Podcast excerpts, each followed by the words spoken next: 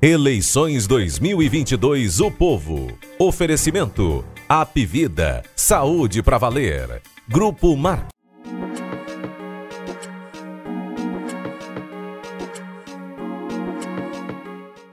Fala pessoal, no episódio de hoje o entrevistado é Camilo Santana, na série com os candidatos a senador pelo Ceará.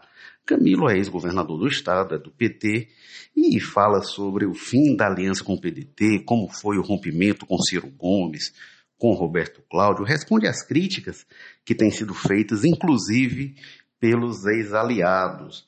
Ele fala também é, do que pensa para a segurança pública, fala do aquário, por que, que a obra não foi concluída, segundo ele, é, e o Camilo é entrevistado pelos jornalistas Ítalo Coriolano e Carlos Maza. Acompanhe a entrevista no Jogo Político. E ele já está aqui ao meu lado, o ex-governador Camilo Santana. Muito boa tarde, candidato, seja bem-vindo. Um prazer, prazer, Maza, prazer, telespectadores aí. Para mim é uma oportunidade importante. E quem vai me ajudar a bater esse bate-papo, bater essa bolinha com o ex-governador Camilo Santana é o colunista e também repórter aqui do Povo Carlos Maza. Muito boa tarde, Maza, seja bem-vindo. Boa tarde, Ítalo, governador, pessoal que nos acompanha, é um prazer estar aqui. Candidato, queria começar conversando com o senhor sobre o fim da aliança histórica de 16 anos entre o PT e o PDT aqui no Ceará, entre o PT e os Ferreira Gomes, ou pelo menos parcela dos Ferreira Gomes. O senhor, por sequentes, ve sequentes vezes, é, defendeu que seria uma candidatura natural da governadora Isolda Sela, o direito dela de disputar a reeleição, a questão de justiça, como o senhor pontuou por diversas vezes. A gente levou esses argumentos para pedetistas importantes, como o presidente estadual do PDT, André Figueiredo, também para o ex-prefeito de Fortaleza, Roberto Cláudio, que é o candidato do PDT ao governo do estado. E Roberto Cláudio, por exemplo, sentado nessa mesma cadeira, ele disse: esse argumento é válido, mas por que, que o ex-governador não apresentou antes? Ali no ano passado, quando os, os, quatro nomes foram apresentados, teve toda aquela dinâmica de visitas ao interior e em nenhum momento o governador é, fez algum tipo de veto ou se colocou contra qualquer um desses quatro nomes. Então eu pergunto para o senhor, se esse, desejo pela reeleição de Isolda Sela tivesse sido colocado antes, o senhor avalia que essa aliança estaria mantida, que o resultado seria diferente? No exercício de autocrítica, que parcela de culpa o senhor acha que tem no rompimento dessa aliança? Bom, primeiro, mais uma vez, boa tarde, Ítalo, boa tarde, Maza, boa tarde aos telespectadores que estão nos acompanhando. Na realidade, a, governadora Isolda, para mim, é uma mulher extraordinária, uma pessoa que esteve ao meu lado durante sete anos e três meses, pessoa firme e que sempre me ajudou nos momentos difíceis e nos momentos que nós fizemos avançar no Ceará. E naquele momento, Vitor, era uma decisão que eu ia renunciar ao cargo de governador do estado para entregar o cargo à vice-governadora Isoda Sela. E era natural né, que ela, do PDT, né, uma mulher que, repito, todos estavam ali dispostos a apoiá-la, todos os partidos, ela tivesse o direito de ir para a reeleição. Como é que uma pessoa que está sentada no cargo de governadora, que é do partido, que une a todos, por que tirar o direito de uma mulher tão extraordinária, até porque a Isolda representava, ela representa todo um processo de avanço que nós tivemos na educação do Estado do Ceará, que é a bandeira mais forte do PDT, a educação de Leonel Brizola, de Darcy Ribeiro. Então, infelizmente, é, para mim, acho que foi uma questão, foi uma, enorme injustiça cometida à atual governadora Isolda Sela, mas acho que isso é já página virada e agora nós estamos aí é importante que a população saiba que o meu candidato nesse, nessas eleições para o Estado é o Elmano, é o Mano de Freitas, e o nosso principal slogan da nossa campanha é o Ceará três vezes mais forte, Ítalo e Maza, porque eu não tive, talvez, a felicidade, a chance de ter tido durante quase todo o meu período do governo um presidente parceiro. Ao contrário, esse atual presidente foi um presidente que boicotou o nosso governo aqui no Ceará, nunca me recebeu, apesar de eu ter solicitado várias vezes audiência porque é o meu estilo de governar. É, quando você vira governador ou presidente da República, ou prefeito, você é governador de todos. E a relação ela deve existir institucional, de respeito pelos interesses do povo. Então, infelizmente, eu não tive essa oportunidade de ter um, um presidente parceiro, aliado, que pudesse me ajudar no governo. Eu acho que agora o Ceará tem nas mãos a oportunidade de ter um presidente da República, que é o Lula, um governador, que é o Mano, e um senador, o Camilo, que juntamente com o Cid, que vai continuar sendo senador, a gente poder trabalhar e ajudar o Ceará. Antes do mais, só fazer a pergunta dele, eu ainda vou insistir nessa questão do fim da aliança. O Roberto Cláudio, por exemplo, disse: ah, o Camilo veio com esse argumento de candidatura é natural eu quando eu estava é liderando verdade. na pesquisa do PDT. Mas isso não é verdade. Estava o Roberto Cláudio que sabia que a Isolda era a preferência, era a candidata natural. Desde quando ele sabia? Desde antes do sair do governo. Já havia algum tipo de pacto interno com relação não, Eu sempre respeitei os partidos. Eu sempre uhum. respeitei é, o PDT, eu deixei que o PDT tomasse o processo de decisão natural mas, infelizmente, repito, para mim isso é página virada. Agora nós estamos aí na, nessa luta, apresentando. E para mim e para a Isolda, é, porque nós fizemos parte de um governo que enfrentamos muitas dificuldades, desafios, mas fizemos o Ceará. Hoje o Ceará é uma referência para o país. Sei que nós temos muitos desafios, Ítalo. Mas o Ceará hoje é uma referência, tem a melhor educação pública do país, foi o estado mais transparente né, no uso dos seus recursos públicos do país, nota 10 foi o estado que mais fez investimento público nos últimos sete anos no país. Isso me permitiu construir hospitais, policlínicas, UPAs, investir em segurança, fazer concurso público, investir em estradas. Né?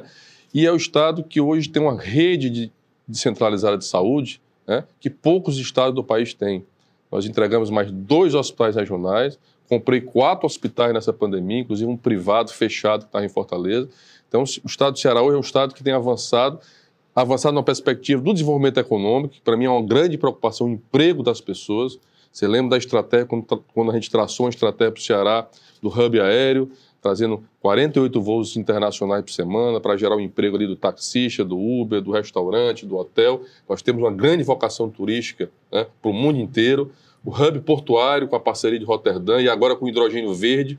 O Ceará pode dobrar o seu PIB, que é o produto interno bruto, dobrar a sua economia nos próximos 10, 20 anos por conta do hidrogênio verde, que para a população entender é o combustível do futuro, que vai substituir o petróleo, né? a partir da hidrólise da água, é, usando energia renovável.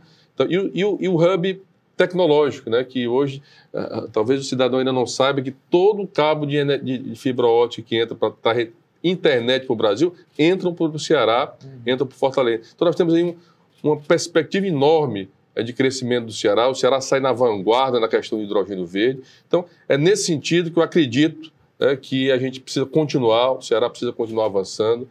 E, para mim, o melhor para continuar o trabalho é o humano. Certo. É, te perguntar, sei que você quer dar a página virada, mas é que não podia deixar essa, essa pergunta de ser feita. Que um pouco antes ali no limite do prazo eleitoral para inscrição de candidaturas para as convenções, circulou a informação de que o senhor teria conversado com o Cid Gomes, né, o senador, você citou ele agora há pouco, vocês ainda mantêm uma parceria e tudo. É, eu queria saber qual foi o teor dessa conversa, o senhor pediu aval para o rompimento, alguma coisa? Eu, eu não lembro especificamente, eu lembro que eu sei que ao longo desses sete anos que eu fui governador, hum. mas todas as minhas decisões sempre foram tomadas coletivamente, sempre conversando. Uhum. Nunca tomei uma decisão individual sozinho, sempre conversando, principalmente com o ex-governador, atual senador Cid Gomes, a quem eu tenho, mantenho a minha relação pessoal, de amizade, de carinho, de respeito. Né? Então, todas as minhas decisões ao longo desses sete anos sempre foi dialogando e construindo Mas coletivamente, momento, inclusive com os partidos nossos aliados. Algum momento você falou, ó, vou lançar o Humano lá e ele deu um legal? Teve alguma, algum tipo não, de... até porque o Humano foi depois, né? Depois é, desse rompimento. Digo, não né? um nome específico Humano, digo uma candidatura própria, não está dando certo Não, eu, eu, tive que tomar algumas decisões e ele tomou conhecimento sim, que a minha decisão seria lançar uma candidatura por uma questão de justiça, pelo que fizeram com a Isolda e pelo que acredito e representa para o projeto do Ceará. Eu, eu, pessoalmente, acredito que, nesse momento, o melhor para o Ceará, para dar continuidade ao meu ao projeto, ao trabalho que eu fiz, ao trabalho que a Isolda. E repito mais, eu acho que o Ceará tem uma oportunidade histórica nas mãos. Nós temos uma oportunidade, no dia 2 de outubro, de eleger um presidente, eleger um governador e eleger um senador aliados, unidos e essa força e essa união com o povo cearense, quem vai ganhar com isso é a população do Ceará e é o estado do Ceará. E é nisso que eu acredito. Como foi a resposta do Cid, né?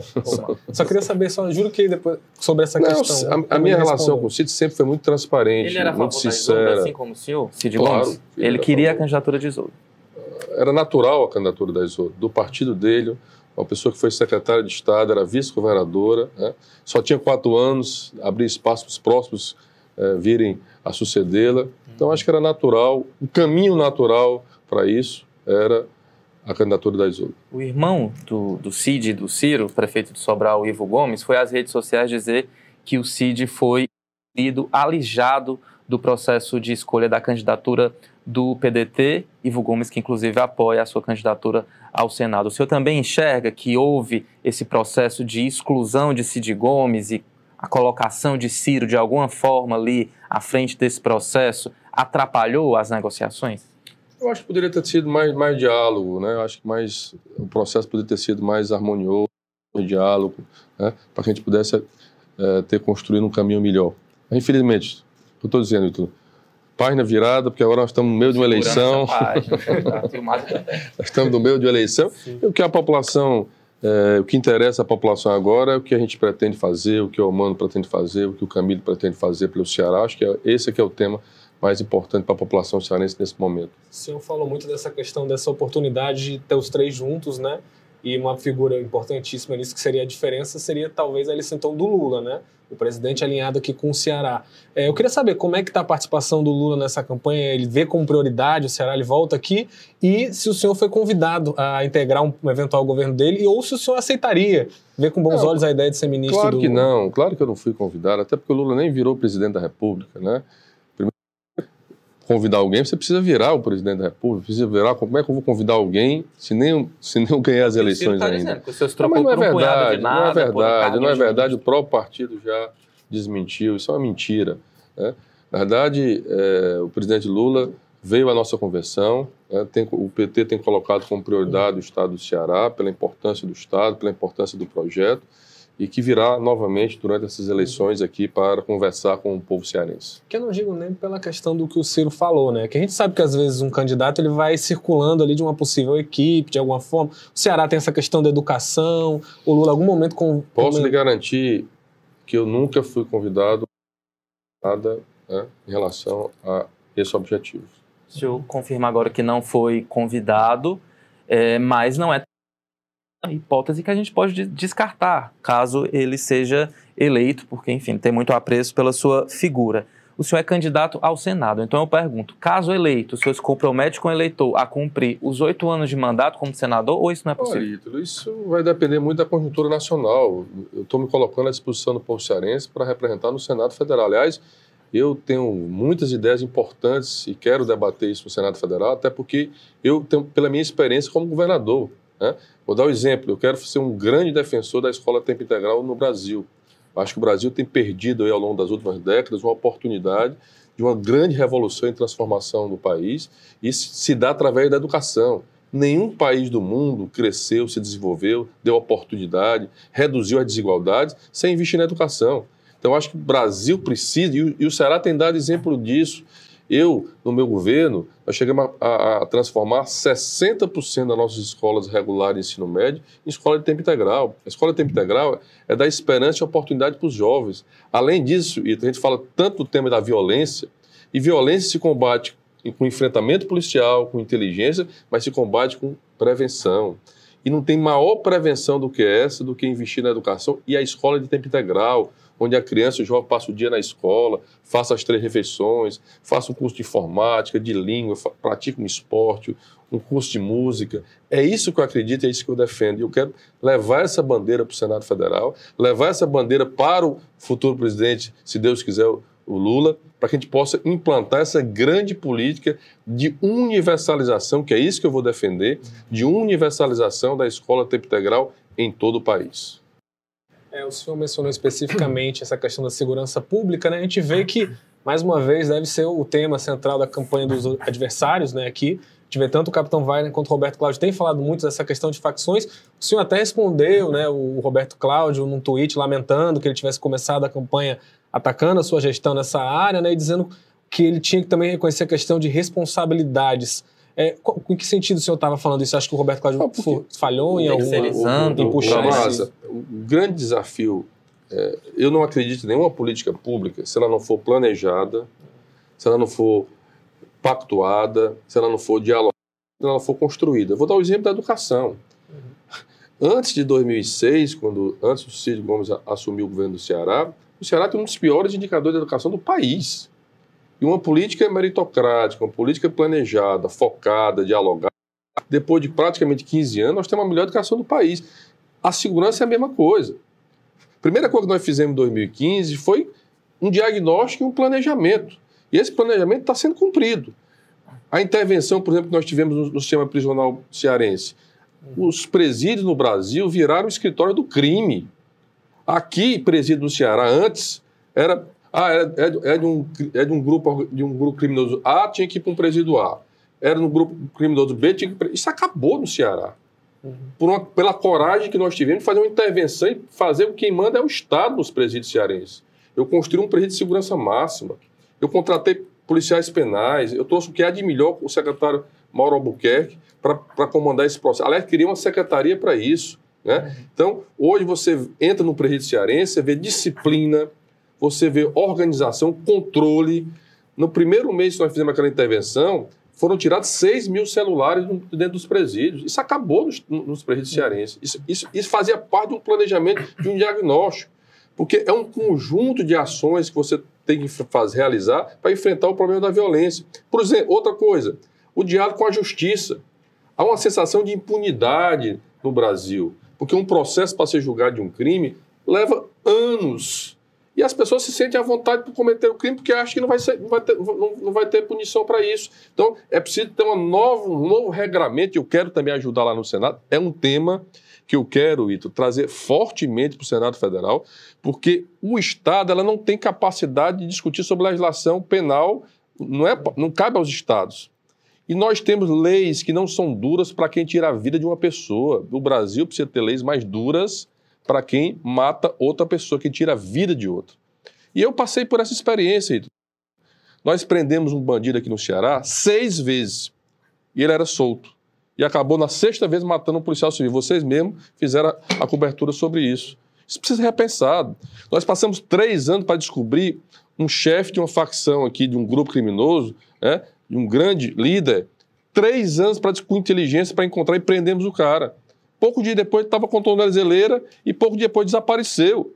Então, determinados crimes ou determinados criminosos precisa ter leis específicas mais duras para ele. Mas como seria é, exatamente esse, eu, quero, eu, quero, eu quero fazer esse debate, eu, eu, eu, não tenho isso apenas construído, porque eu sou de uma, de uma, de uma, O meu estilo é que isso precisa ser discutido, dialogado com os segmentos, com os setores, com toda a sociedade, para a gente saber de que forma o Brasil tem errado porque o crime ultrapassou as fronteiras dos estados. Eu desafio, e eu, o meu debate é transparente, eu desafio um estado dos 27 que investiu mais em segurança pública do que o estado do Ceará nesses sete anos. Veja bem, eu contratei 15 mil homens, 15 mil. Eu promovi 27 mil homens da polícia e dos bombeiros e da polícia civil, 27 mil. Na, minha eleição em 2014, a maior reclamação dos policiais, é porque você precisa valorizar os policiais era que um soldado passava, um policial passava 10, 15, 20 anos na polícia e não era promovido. Tem que ter o um reconhecimento do policial, porque eu, eu sei que é uma profissão difícil ser policial, porque ele coloca a vida dele em risco para defender a população. Então, valorização, melhorias salariais, um, um, soldado no Ceará, pelo menos até aquele motim, ganha mais do que um soldado em São Paulo, inicialmente, do que a maior capital mais rica do Estado, do que o Estado mais rico do Estado. Nós investimos em tecnologia, Hoje nós temos um sistema de câmaras conectado em muitas cidades, quase 70 cidades cearenses, com leitura de placas de veículos, identificação de veículos. E agora o compromisso é de colocar agora a leitura de facial dessas uhum. câmaras. Né? Nós investimos em aeronaves. Nós só tínhamos aeronaves aqui em Fortaleza. Hoje nós temos em Quixadá, nós temos em Juazeiro, nós temos em Sobral, nós temos em Crateús. A Perforce, que é a Polícia Científica, nós abrimos em Tapipoca, abrimos em Russas, abrimos em Crateús, expandimos né, contratamos. Se você passar agora em frente ali à antiga base aérea, você vai ver 86 mil metros quadrados com o maior e mais moderno centro integrado de segurança pública do país, como centro de inteligência. Né? O que há de melhor para a polícia.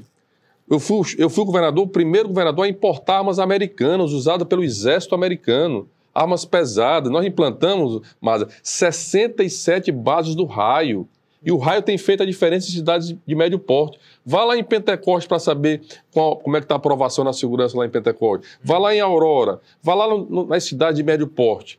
Gente, o desafio, nesse momento, são muito mais nas cidades maiores. Né? Por exemplo, o desafio de Fortaleza. Fortaleza tem muitos aglomerados suburbanos. É, aqueles guetos, que até é dificuldade de entrar um carro de, de coleta de lixo, entrar um carro de, de, Quando eu coloco as responsabilidades, é isso.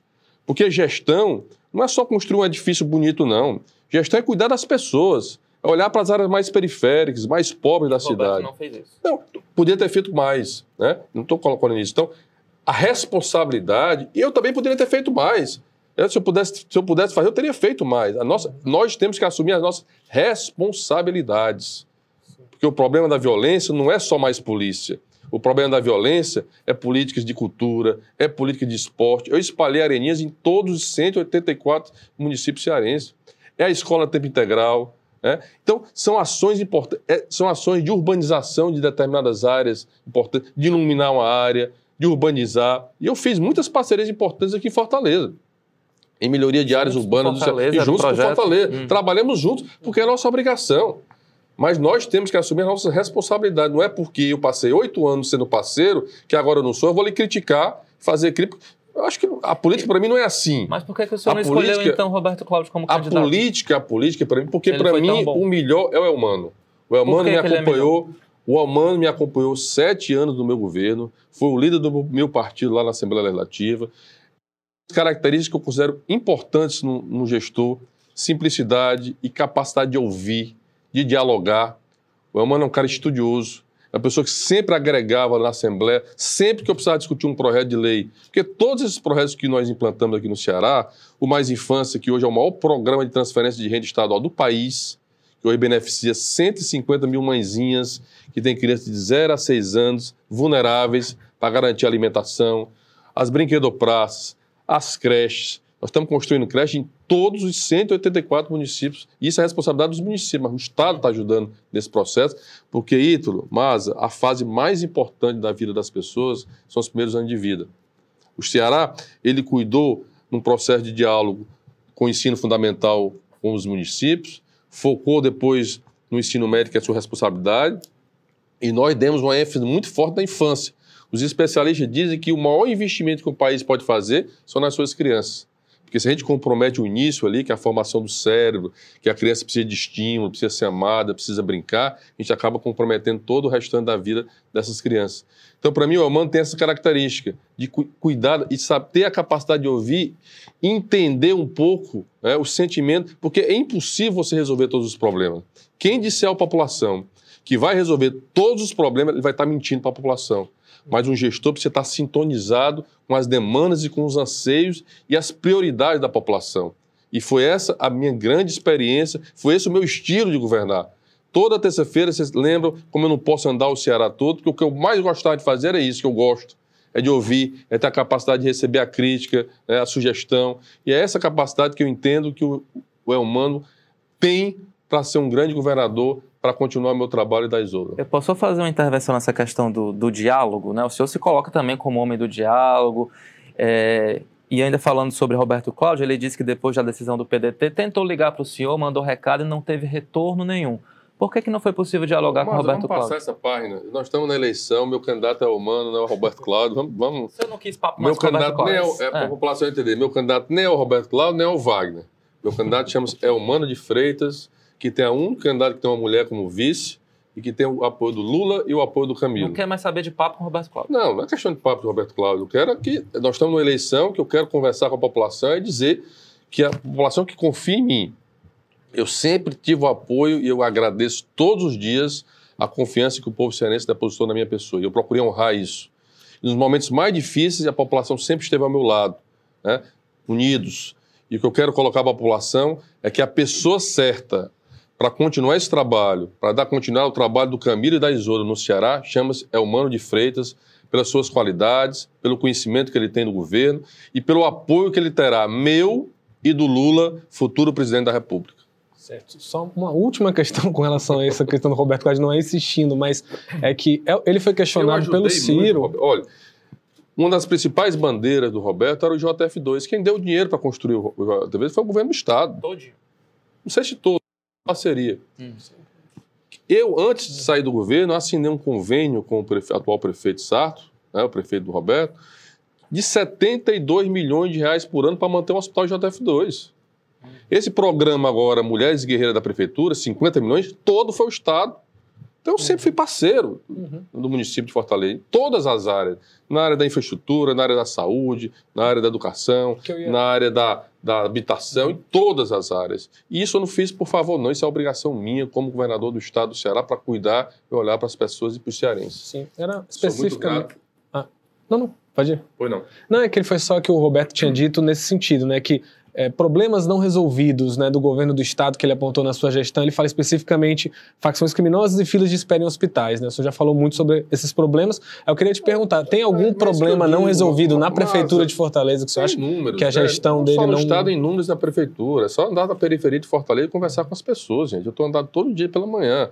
Mas não cabe aqui é, eu fazer críticas. Eu passei oito anos sendo parceiro de uma pessoa e agora eu vou começar a criticá-lo. Eu acho que isso não faz parte da boa política. Para mim, isso não é boa política. Uhum. Né? O, que eu tô, o, que eu quero colocar e conversar com a população do estado do Ceará é que eu quero ser senador para ajudar o meu estado, eu quero ser um senador para trazer recursos para o meu estado, para defender as mudanças que o Brasil precisa mudar. Nós vivemos num país hoje com desemprego alto, com inflação alta, com carestia, as pessoas voltaram a ter fome. O presidente Lula foi o, o, o, presidente que tirou milhões de brasileiros da miséria, da fome. A população passou a ter direito de comprar uma motozinha nova, a dona de casa comprar uma geladeira nova, um fogão. As pessoas passaram a andar de avião. As pessoas pobres passaram a andar de avião nesse país. Né? Tivemos as menores taxas de desemprego da história do país na época do presidente Lula. As pessoas tinham esperança. Um filho de um trabalhador podia ir para uma universidade. Né? Nós estamos fazendo essa transformação. Então, é isso que eu, que eu espero, é que a gente volte a ter esperança no Brasil, volte a ter um presidente que olhe para as pessoas. E eu não tenho dúvida que esse alinhamento do presidente Lula com o governador Elmano e com o senador Camilo, e ainda vamos ter o senador Cid ainda quatro anos, nós vamos poder ajudar muito ao estado do Ceará. Candidato, ainda nessa questão política, porque eu acho que o, o nosso, a nossa audiência precisa entender realmente esse xadrez, esse jogo Mas político é aqui do estado do Ceará. Quantos municípios nós não somos parceiros a nível de Estado. Um município o PT está aliado com o PDT, numa, numa, numa, eleição de prefeito. Hum. No outro município o PT tem candidato e o PDT tem candidato. Isso, é, isso, a eleição passada, o meu partido tinha um candidato a nível nacional e o PDT tinha outro. E nós éramos aliados aqui no Estado. Cara, a prefeitura não foi. Então isso faz parte uhum. da democracia. Né? Isso é, faz parte da democracia. Nesse ano não foi possível conciliar os interesses e quem ficou muito chateado com esse rompimento também foi o ex-ministro presidenciável Ciro Gomes, que está quase todo dia aí falando de traição. Nesse último final de semana, ele disse que sentiu o espinho da traição. E também já colocou, mas o Camilo nem para me ligar para dizer que apoia o Lula. O senhor acha que deveria essa satisfação a ele? Eu vou só responder da seguinte forma: me mostre uma declaração minha, uma postagem, um comentário que eu fiz antes desse rompimento de apoio ao Lula. Se você me mostra um, um sequer, Pode procurar. Hum. Essa é a minha resposta. É, o senhor tem agora, falando já dessa campanha mesmo, é, vocês têm feito uma articulação. Para mim, eu estou tão bem, Ítalo, e para mim não cabe ódio no meu coração. Eu, cabe, eu, cabe, eu tenho dito várias vezes: o que cabe no meu coração é paz, é tranquilidade, é trabalho. Eu fiz uma opção na minha vida e o telespectador está me ouvindo. Eu sou o terceiro de quatro filhos dos meus pais. Eu fui o único que, que resolvi entrar na vida pública. E como missão, como missão, porque eu sei que as pessoas às vezes estão decepcionadas com a política, mas a política é o único caminho que a gente tem para construir uma sociedade melhor. É a política que define a qualidade da educação, é a política que define a qualidade da saúde, é a política que define a qualidade do emprego. Então, eu, eu fiz essa opção de vida de me doar, né? muitas vezes deixando a família, que é a, minha, que é a maior preciosidade que a gente tem, para ajudar o meu Estado. Isso, é, para mim, é uma missão. E eu procurei dedicar sete anos e três meses nessa missão de governador, que eu sou muito grato. Para mim foi uma maior honra que eu tive na minha vida.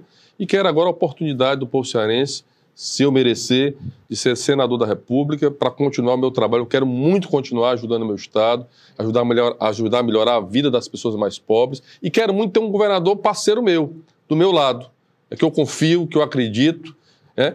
Se Deus quiser e o povo brasileiro, o povo cearense der essa oportunidade, nós vamos ter um presidente Lula eleito no dia 2. Eu quero que ele seja logo no primeiro turno.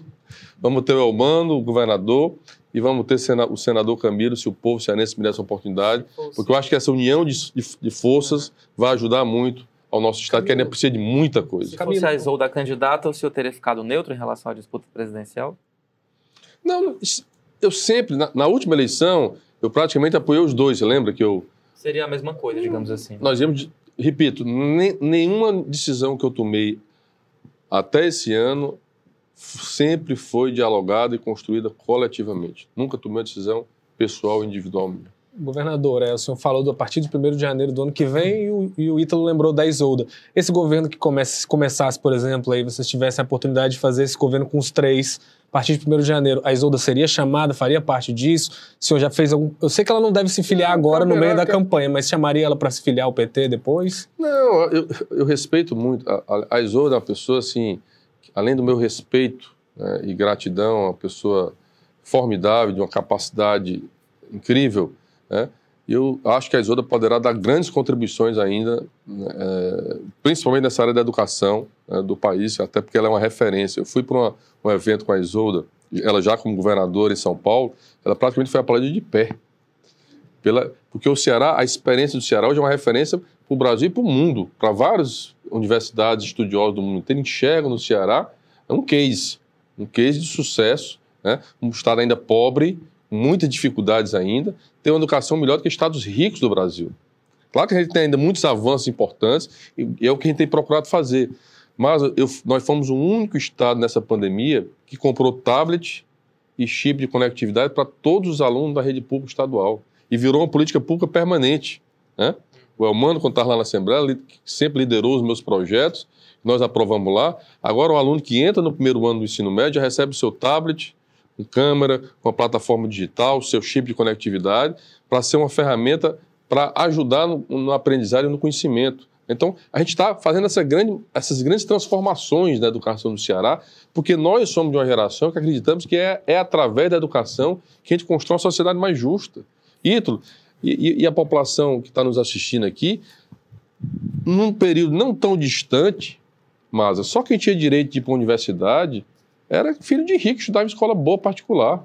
Só quem tinha direito de fazer um curso de medicina era filho de rico que tinha direito de estudar na escola particular. Isso, tá, isso mudou. Hoje a gente vê filho de um virando médico, de um trabalhador virando advogado, engenheiro, indo para a escola. Tem escolas do Estado hoje que têm resultados melhores do que escolas privadas nesse, nesse país. Né? Você imaginar é, das escolas do ensino fundamental, por exemplo, das 100 melhores do país, quase 80 ser do Ceará, quase 80, isso é algo fantástico, gente, que nós estamos fazendo no Ceará. Né?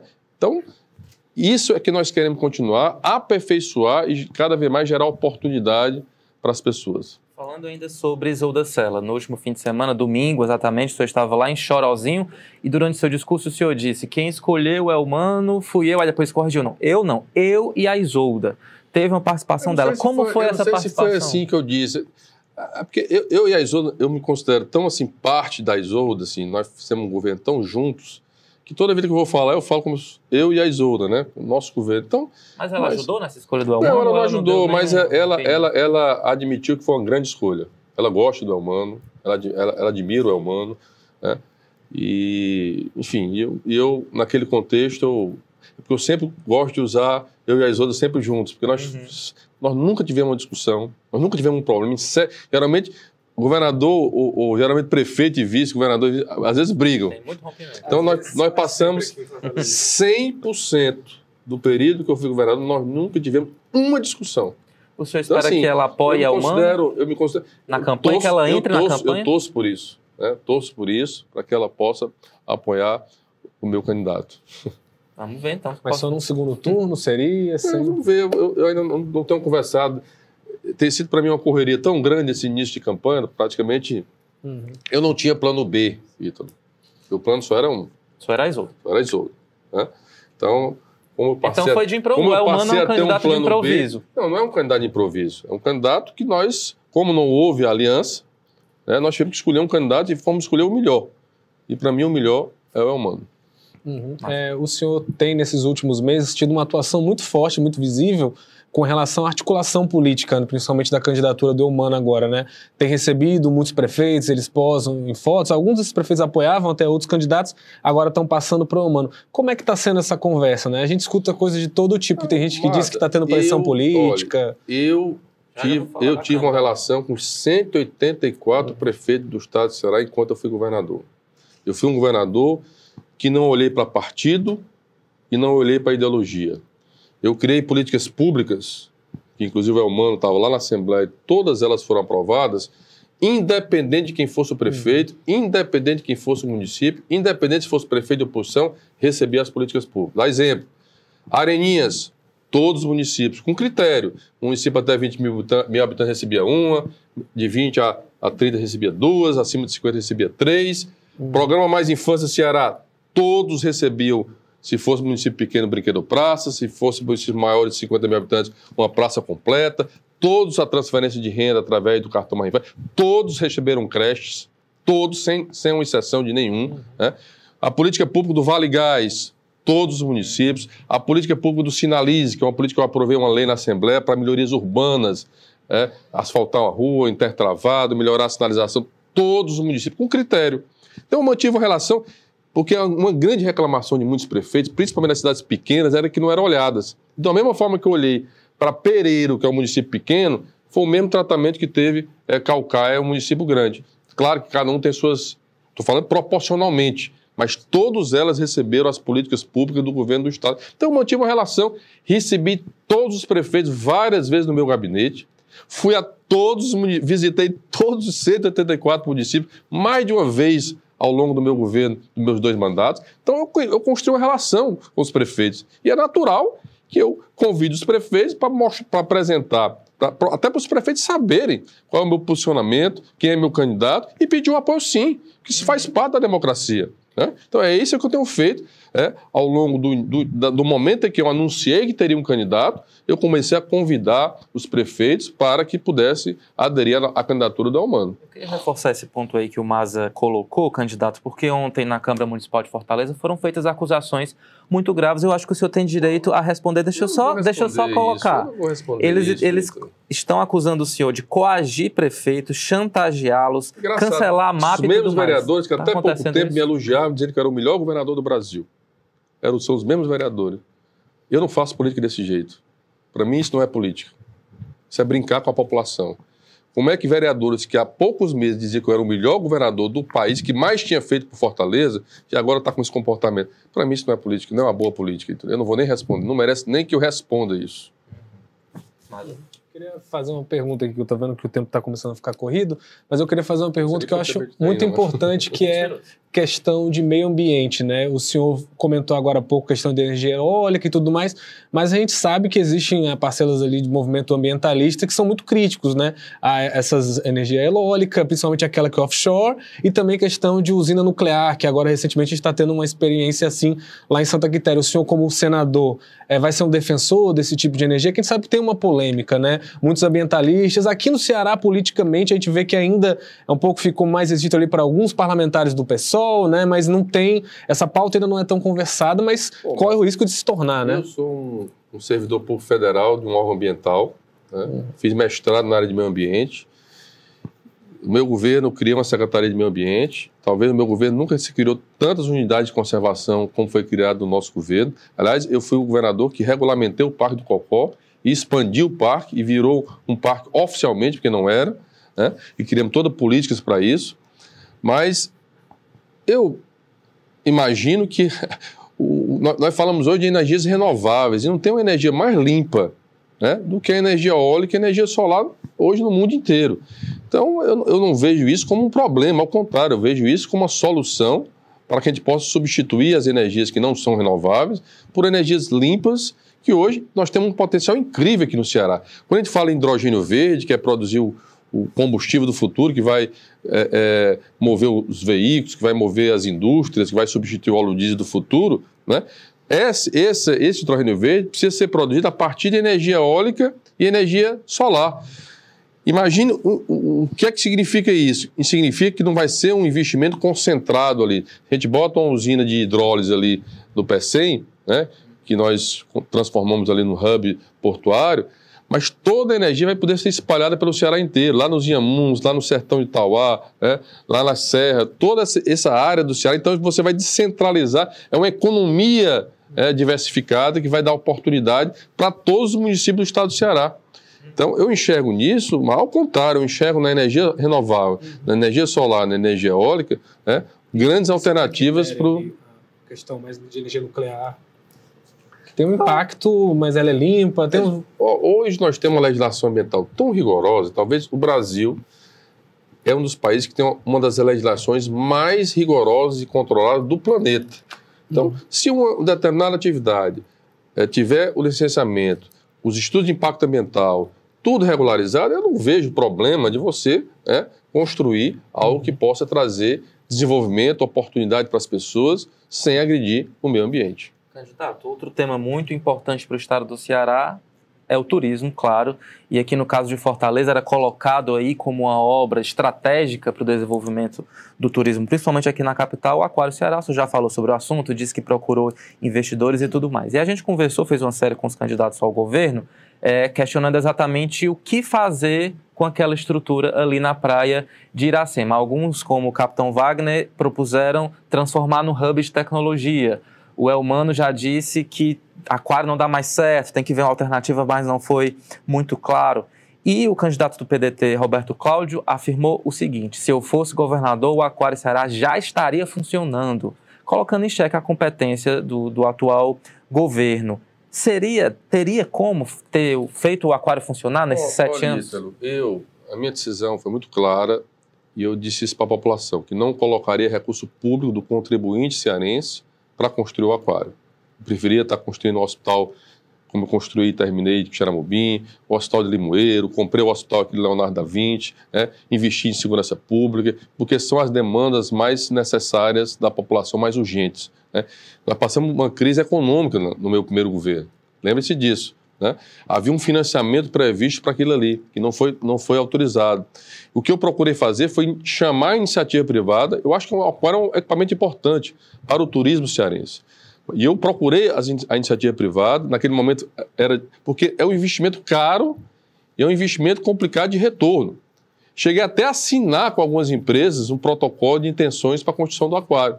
Inclusive, a própria, a própria Prefeitura de Fortaleza participou de várias vezes é, de reuniões comigo. Hum. Né? Então, não é uma coisa que há o desconhecimento do candidato. Ao contrário, o candidato também participou porque tinha, tinha a importância de ter a participação da prefeitura naquele momento. Então, ele, ele viu o esforço que o Estado fez, o esforço que a própria prefeitura fez, porque era importante para a cidade de Fortaleza. Né? Então, eu, como governador, naquele momento, tomei a decisão que não colocaria dinheiro público do contribuinte para a construção de um aquário aqui no estado do Ceará. Que teria que ser uma parceria privada e é isso que eu continuo defendendo. Uhum. Queria perguntar um pouco sobre a campanha agora do senhor, do Elmano e do Lula aqui.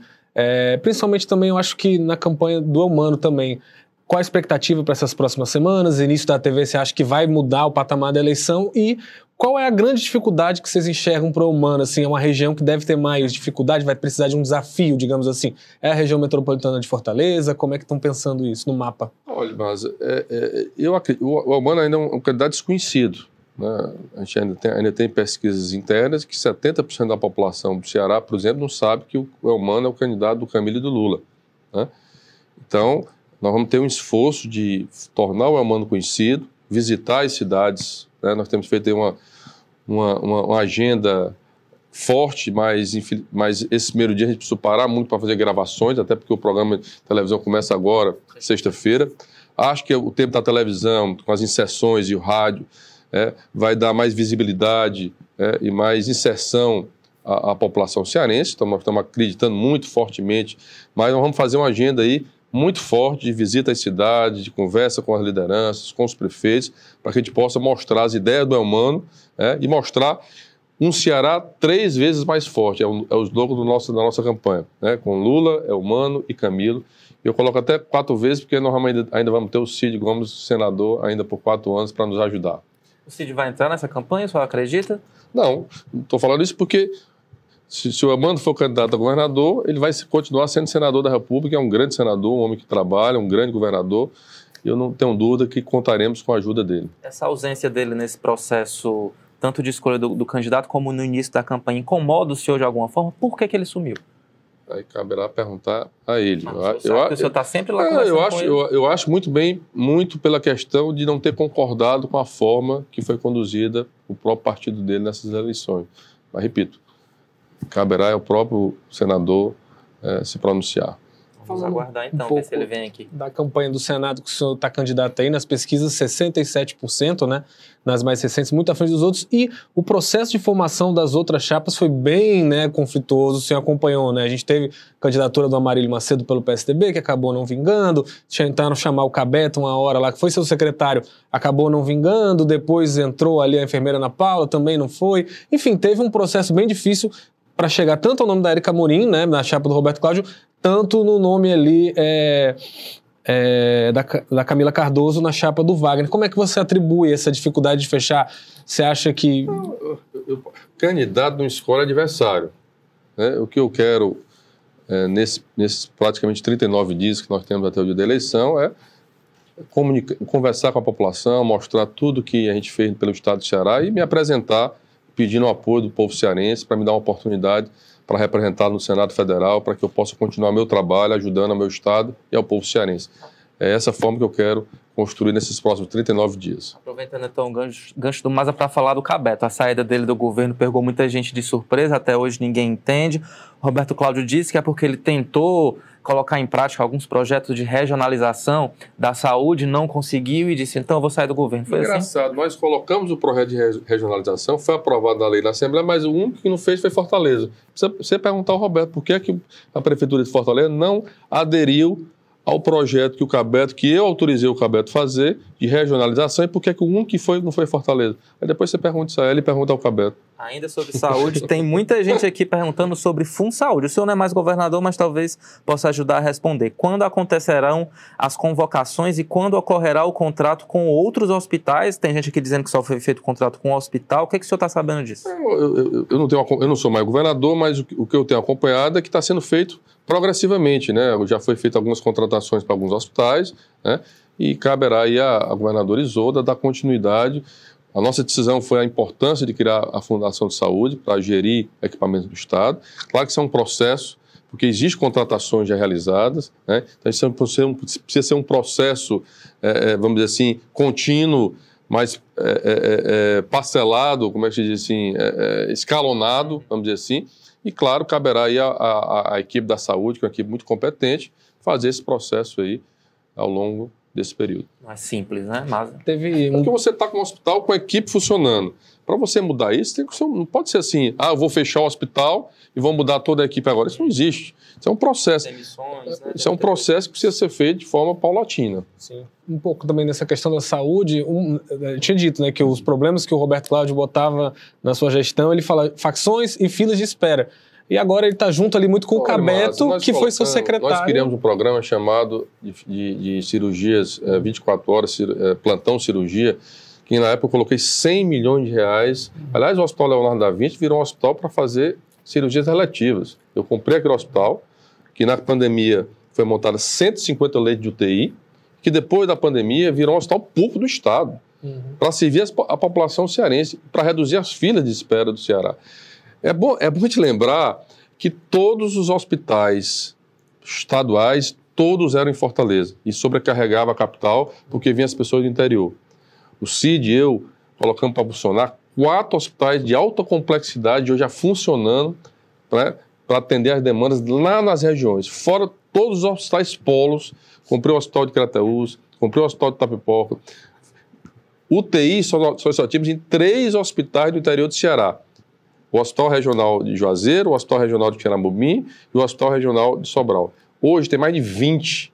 Você vai lá para Tauá, tem leite de UTI. Você vai lá para Tianguá, tem leite de UTI. Você vai lá para Itapoca, tem leite de UTI. Você vai lá para Lima do Norte, tem leite de UTI. Você vai lá para Crateús, tem leite de UTI. Você vai lá para Icó, tem leite de UTI. Então, nós expandimos a rede. A ideia é que 90% dos serviços de saúde da população fossem resolvidos lá na região, que o cidadão precisa se deslocar 300 quilômetros, 400 quilômetros para ser atendido. Claro que temos ainda que avançar ainda muito mais. Né? Por exemplo, o Elman está propondo agora, que é um, é um, desafio enorme que eu não consegui realizar, oncologia, tratamento de câncer. Né? Que praticamente nós só, só temos aqui em Fortaleza e lá no, no hospital filantrópico em, em Barbalha.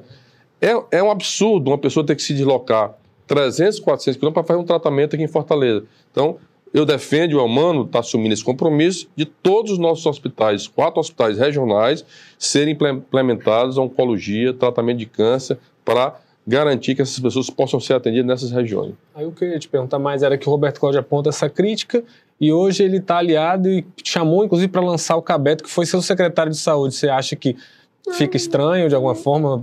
Faz parte da democracia aí. Certo. É a decisão outro, pessoal de cada um. Um outro tema, um outro tema que pegou muito nesse processo de formação de chapa foi que teve toda aquela polêmica quando o PDT não escolhe né, a Isolda como candidata. Muita gente apontou que houve ali uma violência de gênero e tudo mais. É, e aí depois acabou, isso é uma coisa que está sendo utilizada pelas duas campanhas. A gente vê os aliados do Roberto Cláudio e o próprio Capitão Wagner falando: ah, a chapa do Humano não tem nenhuma mulher protagonista, é só suplente e vice. E a dele nem mulher tem na, na, na uhum. vice. Não, Todos dois são capitão homens. tem dito, né? Que é... O vice do capitão é um homem. Uhum. O vice do Roberto Cláudio é um homem. E é bom as pessoas entenderem que não é por fato da Isolda ser mulher. A Isolda era a governadora do estado do Ceará, uhum. sentada na cadeira do PDT com direito à reeleição. Qual a justificativa você tirar o direito de uma mulher sentada na cadeira, com todos os partidos aliados? Então, é, é essa a questão, não é o fato de ser homem ou ser mulher.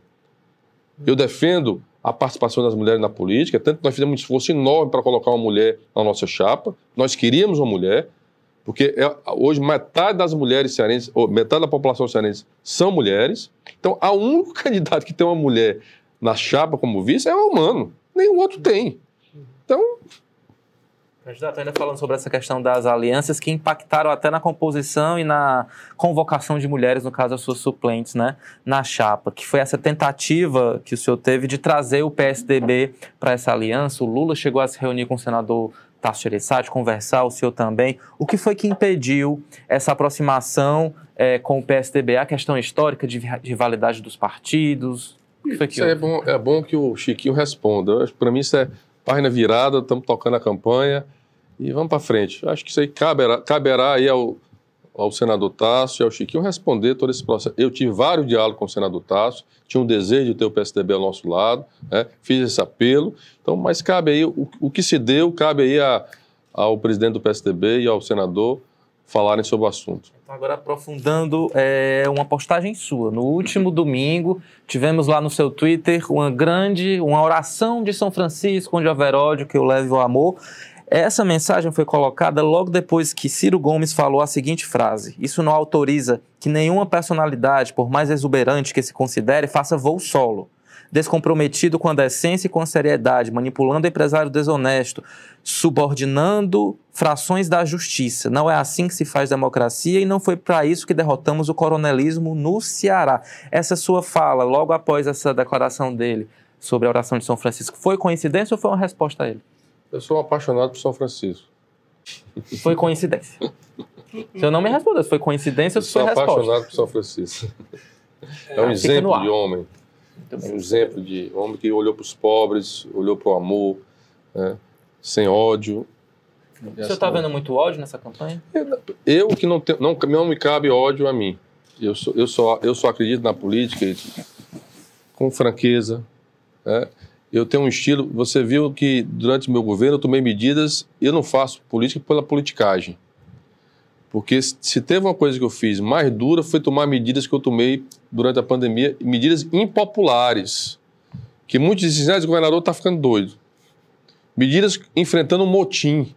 Porque eu não admitia que um policial que está lá para servir e proteger a população coloque um pano na cabeça preto, se escondendo e bote uma arma e vá ameaçar comerciante. Eu não admito isso. Eu não admito que um criminoso dentro de um presídio cobrasse de, uma, de, um, de um preso.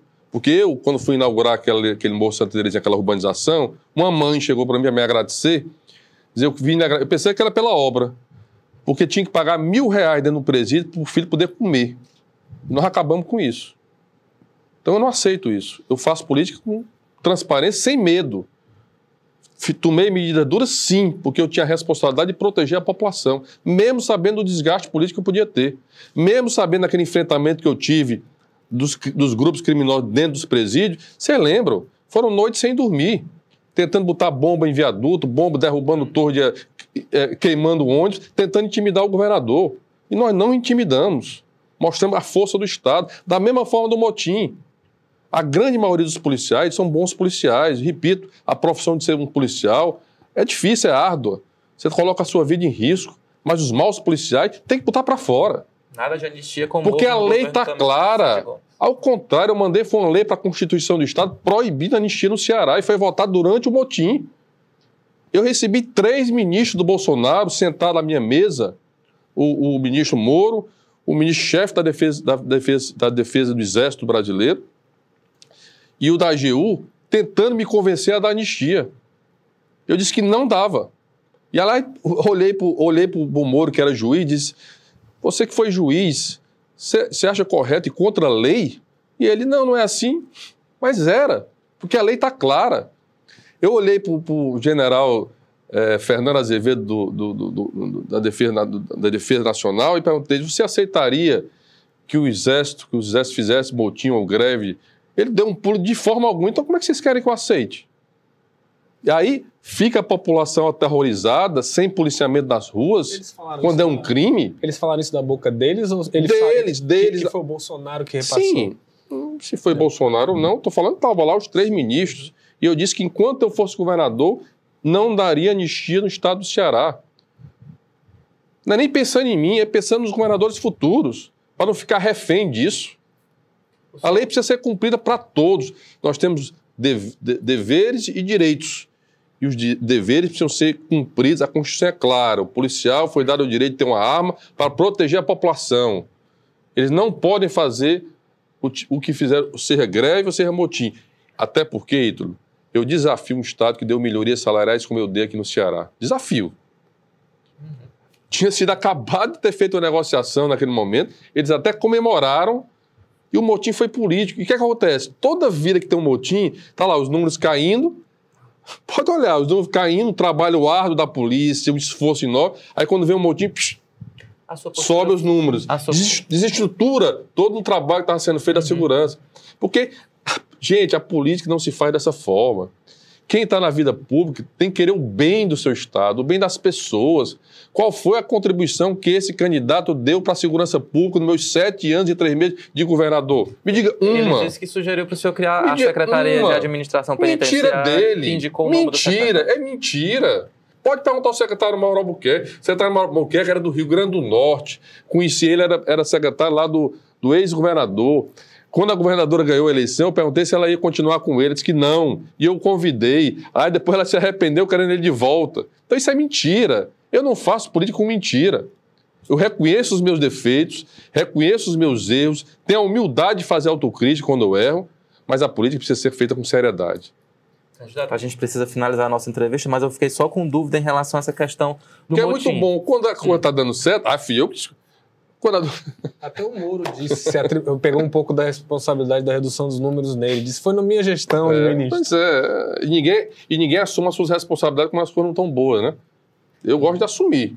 Para finalizar essa questão dos motins, o senhor realmente teve uma postura bem diferente da que teve o ex-governador Cid Gomes, e o senhor colocou até essa preocupação com os governadores futuros essa postura dele, de alguma forma, será que os policiais esperavam do senhor a mesma coisa exatamente por serem aliados e por isso teve um segundo motim?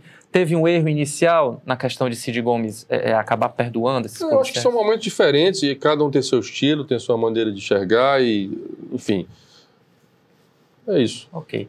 Então é isso, já passamos aqui do nosso limite, mais de uma hora de entrevista. Queria agradecer muito a sua participação aqui com a gente, candidato ex-governador Camilo Santana. Boa sorte aí na campanha e até a próxima. Eu que agradeço ao Vitor, agradeço aqui ao Mas, agradeço a você, telespectador. E lembrando, pedir, aproveitar para pedir o seu voto no dia 2 de outubro. Ceará três vezes mais forte, é Lula presidente 13, é o Mano presidente, ou governador 13 e Camilo senador 131. É o 3 mais 1. Obrigado, gente. Um abraço bem grande. Carlos Maza, muito obrigado e até amanhã a gente finaliza a nossa série aqui de entrevistas com, com o candidato do PSTU, Carlos Silva. Opa, obrigado, Ítalo. Obrigado, Camilo. Foi um prazer. Me convide sempre, viu? Pode, não, pode ficar tranquilo que agora você é aqui nosso sócio. Convite também mais. Convite, mas sua agenda é muito difícil, governador. A gente está toda semana convidando. Tem o desafio da flauta doce ainda. Pra... É a flauta. O desafio tocar. da flauta, é verdade. Na, no programa anterior até o senhor tinha prometido que ia tocar, é. mas aí a gente acabou esquecendo de trazer. Continua treinando. Um pouquinho, mas dá pra, dá pra tocar ainda de novo. Muito bem. Então é isso. Se você quiser. Naquele aí... dia eu tava nervoso. ah, que teve aquela desafinadinha, né? Desafinadona. Desafinadona, né? Então é isso, pessoal. Se vocês quiserem acompanhar aí o governador Camilo tocando uma falta, fica de olho na campanha, porque eu acho que ele pode até usar aí uma estratégia, né, candidato aí, de ganhar uns holofotes. Qualquer dia eu vou tocar o slogan da campanha, a música da campanha. Tá aí, uma boa ideia. Muito bem, olha aí. Então aguarde horário eleitoral, sexta-feira, quem sabe tem Camilo aí tocando flauta. Lula Camilo é um ano. Muito bem. Tocando a flauta. Muito, olha, o desafio tá lançado, o pessoal vai cobrar, que o pessoal aqui não deixa nada passar.